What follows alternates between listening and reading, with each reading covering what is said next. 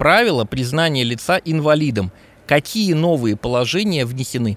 Какие права есть у человека, если он не согласен с решением районного бюро МСЭ или считает, что была допущена ну, халатность в рассмотрении его ситуации? Что делать, если медорганизация а, сроки нарушает, вот которые вы сказали? Здрав Здравствуйте, дорогие друзья! Вы с нами на подкасте про общественный контроль медицины. Мы называемся «Здравконтроль». И у микрофона я, Евгений Мартынов. Каждую неделю мы говорим про права пациентов и стараемся дать вам самые ценные и полезные советы. Добавляйте наш подкаст в избранные и рекомендуйте своим друзьям.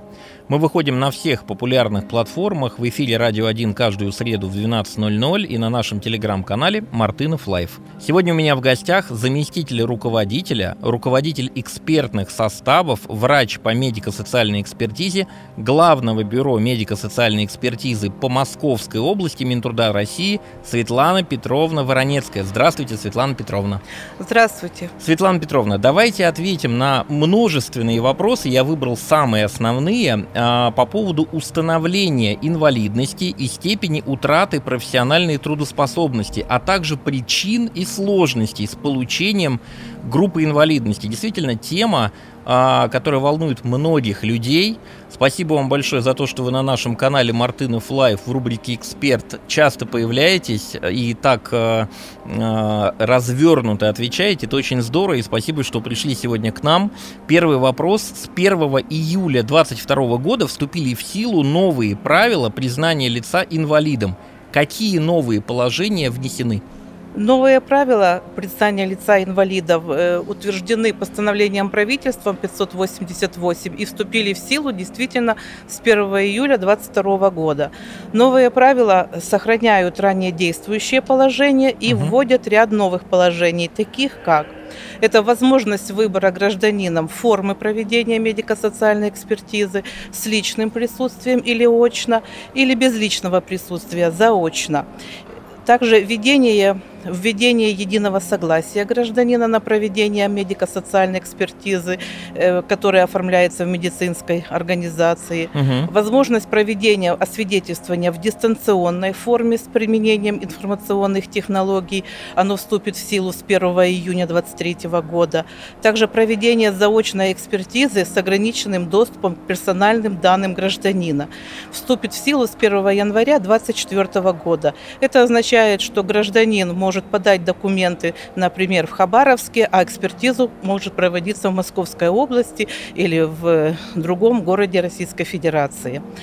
Также э, в новых правилах исключена возможность обращения гражданина без направления на медико-социальную экспертизу, как это было указано угу. в 95-м постановлении, действующего до 1 июля. То есть, когда человек мог сам обратиться, Значит, правильно? если медицинская организация отказывала в выдаче направления, они выдавали справку врачебной комиссии об отказе. Гражданин с этой справкой приходил в бюро МСЭ, бюро МСЭ его осматривали, изучали документы, разрабатывали программу дополнительного обследования. Когда он ее выполнял, проводилась медико-социальная экспертиза. Сейчас этот вариант исключен. Также исключена возможность выдавать направление на медико-социальную экспертизу органам, осуществляющим пенсионирование населения и органам социальной защиты населения. То есть на сегодняшний день для установления инвалидности медико-социальную экспертизу можно пройти только по направлению с угу. медицинской организацией.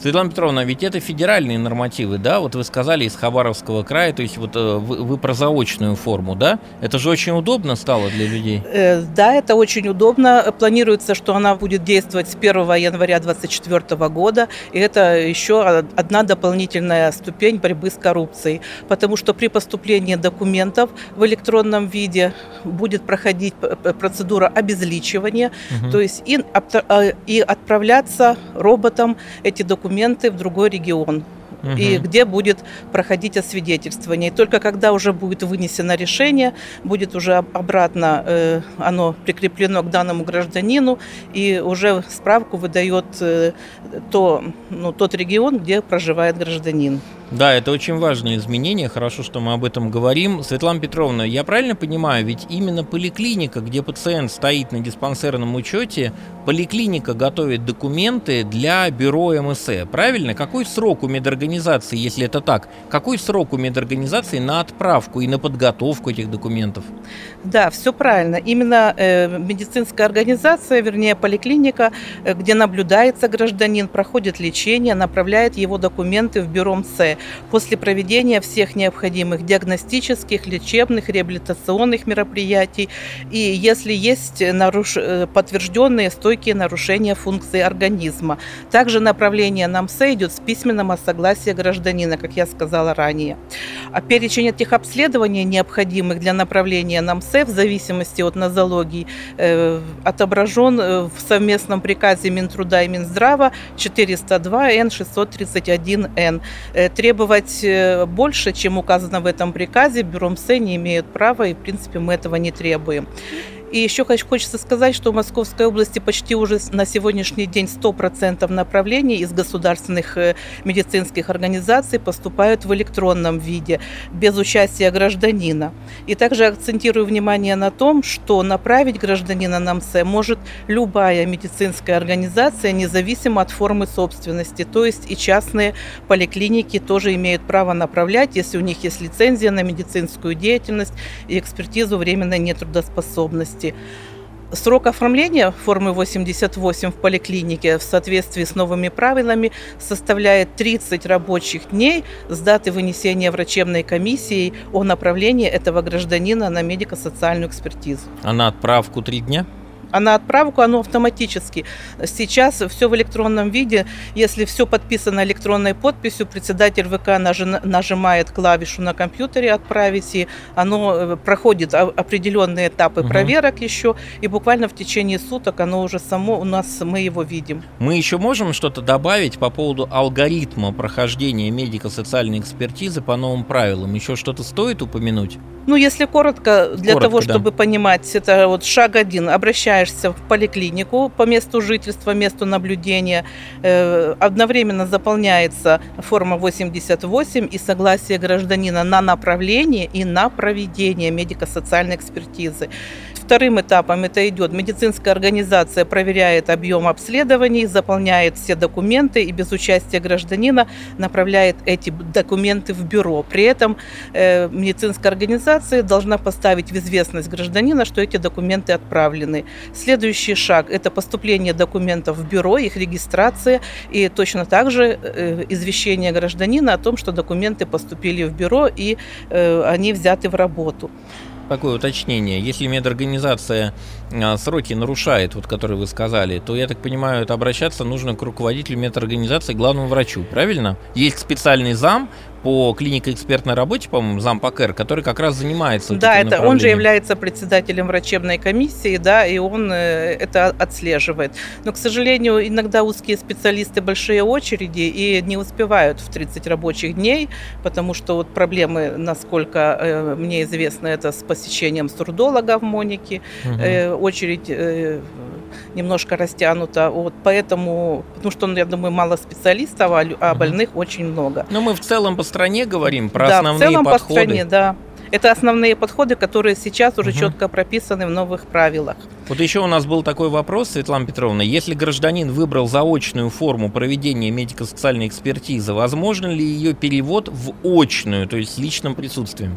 Значит, да, новые правила определяют э, ряд параметров, при, при которых бюро самостоятельно может перевести с заочной формы в очную форму. Это такие, как выявление несоответствий между данными исследований и заключения специалистов о степени выраженности стойких нарушений функции организма, которые отражены в направлении НАМСЭ. Э, еще необходимость использования специального диагностического оборудования или специальных медико-социальных экспертных угу. методик и технологий для уточнения структуры и степени выраженности нарушенных функций, а также если экспертиза проводится для разработки программы реабилитации и абилитации инвалида, если у гражданина уже установлена бессрочная группа инвалидности и он пришел только для разработки э, программы реабилитации. Светлана Петровна, вы вот тоже уже частично это затронули. Еще раз, какие условия признания гражданина инвалидом? Давайте еще раз повторим. Ну, прежде всего хочется отметить, что медико-социальная экспертиза проводится исходя из комплексной оценки состояния угу. здоровья э, гражданина на основе анализа его клинико-функциональных, социально-бытовых, э, псих, э, профессионально-трудовых, психологических данных с использованием классификаций и критерий, которые утверждены Министерством труда. И сейчас это приказ 585Н от 2019 года. Тоже в открытом доступе. Это все документы находятся в открытом угу. доступе доступе. Кроме того, все даже письма, которые инструктивные, они печатаются на э, сайте инвалидность.ком, где каждый может ознакомиться со всеми э, документами и сложными случаями. Плюс все эти нормативные документы находятся на сайтах главных бюро э, каждого субъекта Российской Федерации. Я вот хочу сделать комплимент. А, комплимент заключается в том, что я несколько раз еще до того, как э, ну, мы с вами достаточно давно уже знакомы, вы даже в форумах «Сильное, здоровое, чистое» принимали участие. А, я просто хочу сказать, что к вам в ведомство всегда можно дозвониться по городским телефонам. Спасибо вам большое за то, что вы всегда открыты к диалогу и всегда готовы помочь. Это очень дорогого стоит. Очень приятно слушать. Но я продолжу, какие да, основные да, условия. Конечно, Это да. три основных условия признания лица инвалидом. Это первое – нарушение здоровья здоровья со стойким расстройством функции организма, обусловленные заболеваниями, последствиями травм или дефектами. Второе – это ограничение жизнедеятельности, то есть полная или частичная утрата гражданином способности или возможности осуществлять самообслуживание, передвижение, ориентацию, обща, общение, контролировать свое поведение, обучаться или заниматься трудовой угу. деятельностью. И третье – это необходимость в мерах по реабилитации и абилитации. И наличие одного из этих условий не является основанием, достаточным для признания лица инвалидом. В зависимости от, тако, от того, в какой степени нарушены функции, устанавливается первая, вторая или третья группа инвалидности, а у граждан до 18 лет, то есть у детей, устанавливается категория ребенок-инвалид. Я думаю, что наш подкаст будут люди, кому этот вопрос актуален, переслушивать несколько раз, потому что просто кладезь полезной и ценной информации, которую не всегда можно найти в интернете, а, а услышать именно из уст эксперта. А, Светлана Петровна, скажите, пожалуйста, а как оценивается степень нарушения функции при наличии нескольких заболеваний? При наличии нескольких заболеваний в соответствии с классификациями и критериями, утвержденными 585 Н приказом Минтруда, при наличии нескольких нарушенных функций оцениваются все нарушенные функции. Э, и на первое место выносится максимально нарушенная функция. То есть угу. сначала устанавливается максимально выраженное нарушение в процентах. Дальше оцениваются все другие нарушенные функции и оценивается также фактор влияния имеющихся других нарушенных функций на основную нарушенную функцию. И если такое влияние определяется, то э, в процентном выражении можно увеличить максимально выраженное нарушение, но не более чем на 10%. То есть оцениваются нарушенные функции всего организма, но они не суммируются. Например, если нарушена функция сердечно-сосудистой системы 30%, там передвижение, опорно-двигательный аппарат 30%, угу. То они не суммируются, это не 60. К 30 Понятно. максимально можно прибавить 10. Здрав контроль. Ну что, друзья, я напомню, что вы с нами на подкасте «Здрав контроль», и сегодня мы отвечаем на вопросы установления инвалидности и степени утраты профессиональной трудоспособности, а также причин и сложностей с получением группы инвалидности. А, Светлана Петровна, на какой срок устанавливается инвалидность? Э, инвалидность э, первой группы устанавливается на два года, второй и третьей группы на один год. Категория ребенок-инвалид может быть установлена на год, на два, на пять лет до достижения возраста 14 либо 18 лет. Также группа инвалидности может быть установлена без срока без переосвидетельствования, то есть бессрочно. Значит, э, есть перечень болезней в приложении к постановлению правительства, которые определяют. Например, раздел 1 определяет болезни и состояния, при которых группа инвалидности бессрочно должна быть установлена не позднее двух лет.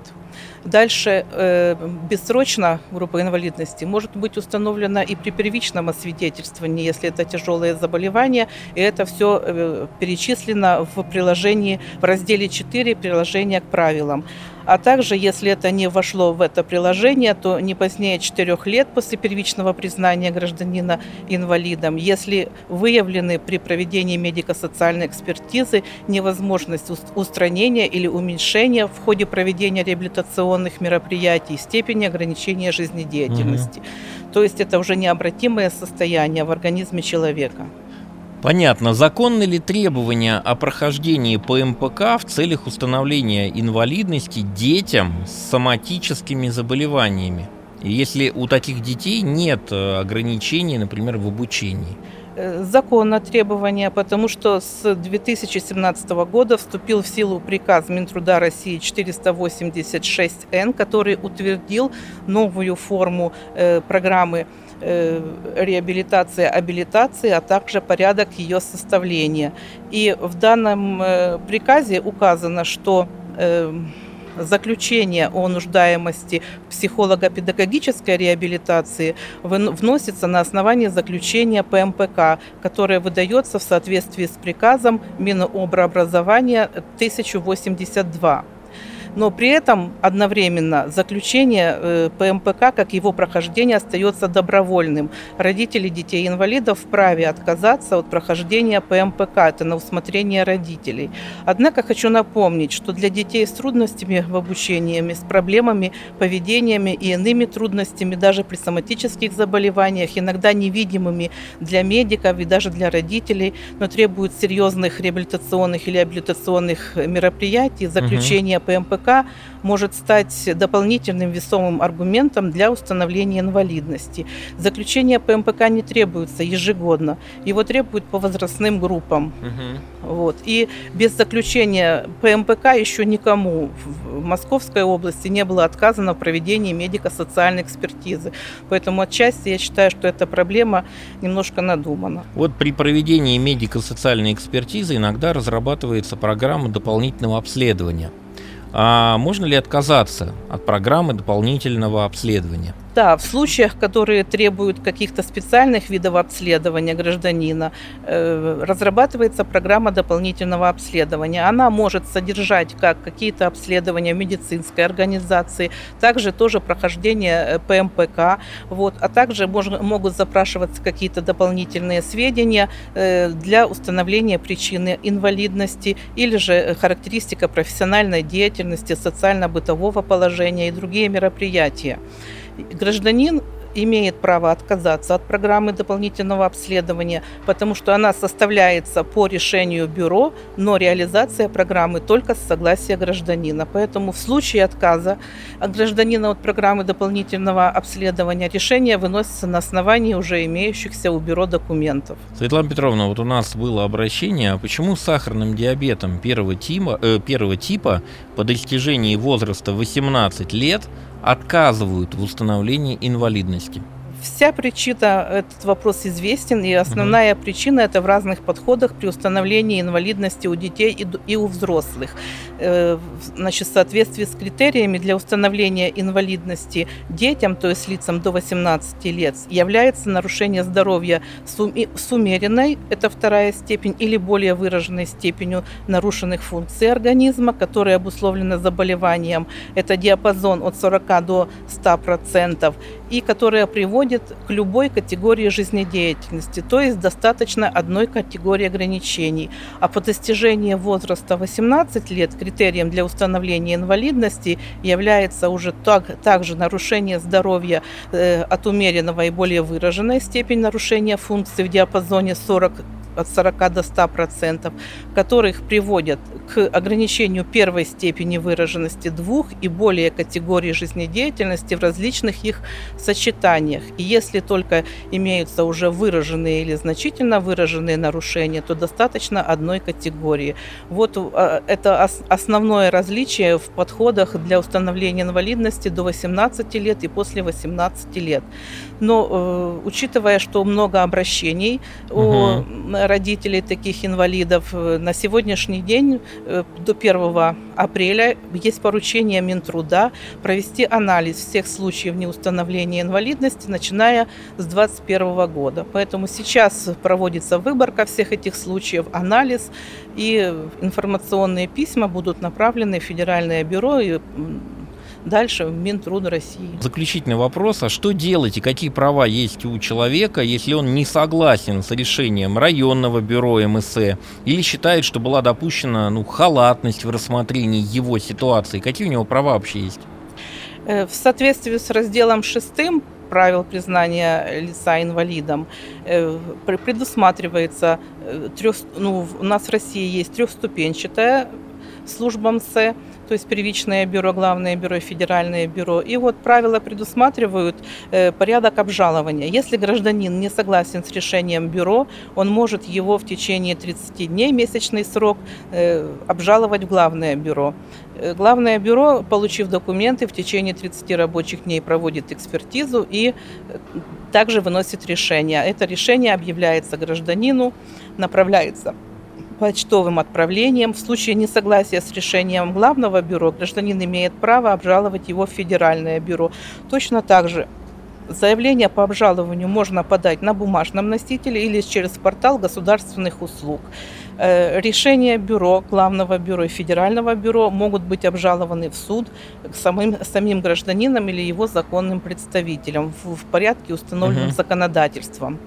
Э, но, как известно, суд инвалидность не устанавливает, будет угу. назначена судебная медико-социальная экспертиза в каком-то учреждении. Это долго? Да, это около полугода, где-то угу. тянется 5-6 месяцев. По всем возникающим вопросам по освидетельствованию вы можете обратиться на нашу горячую линию 8 800 100 301 а также на горячую линию самого нашего главного бюро это 499 152 05 60.